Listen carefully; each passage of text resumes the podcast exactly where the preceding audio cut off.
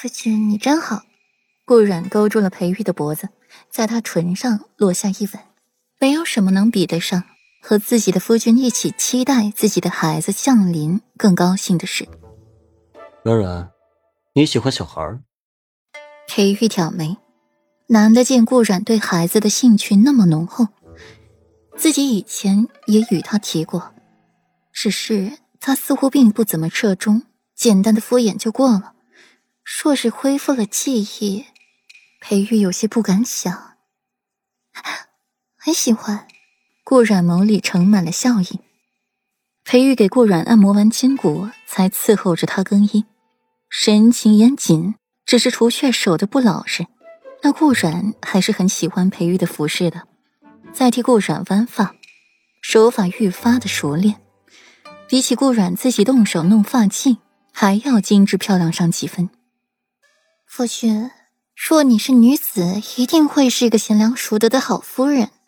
顾然感慨一句，裴玉淡淡一笑，从装盒里拿出了一只久不见天日的流光溢彩的海棠簪子，替顾软簪上，这才悠悠回道：“为夫若是女子，这天下第一美人的称号可就要易主了。”夫君说笑啊，夫君高大威猛，乃是铮铮男儿，如何能与柔弱女子相提并论呢？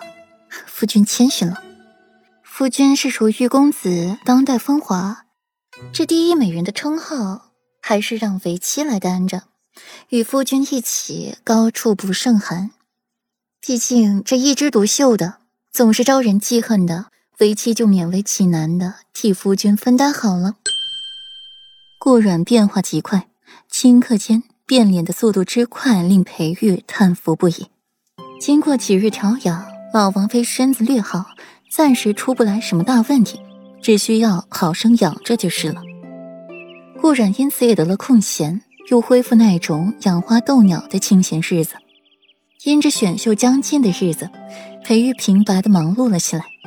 这选秀本应该没他什么事的，却不明白怎的将这活儿给揽到自己头上。子妃真美，世子妃真美！啊啊！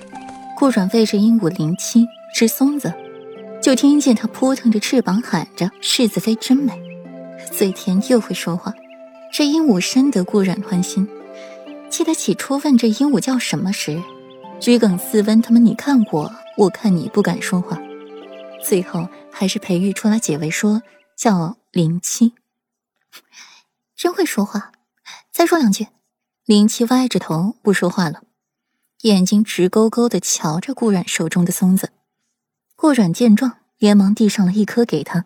只见他扑腾着翅膀，喊着：“妾身给世子爷请安。”鹦鹉才说完话，顾然就听到了一声轻飘飘的笑声：“你回来了。”裴玉大步流星的进来，逗弄一下鹦鹉。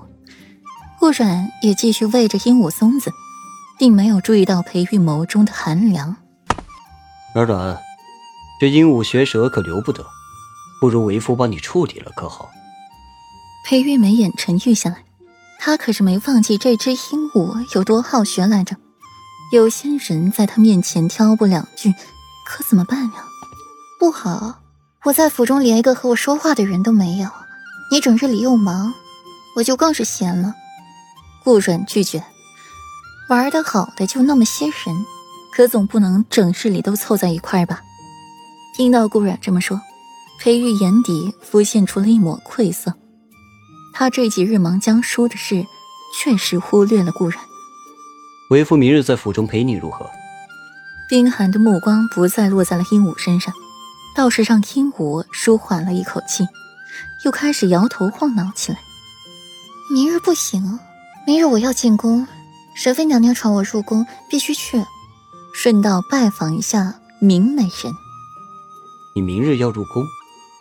裴玉本能的把眉一皱，不太喜欢他入宫。对呀，入宫。啊，我困了，歇着吧。顾然打了打哈欠，推开了裴玉，往床榻走去。裴玉从后面跟上来，揽住了顾软的腰身。软软，还未用晚膳，吃完饭之后再睡。这天还未黑，就想着睡了。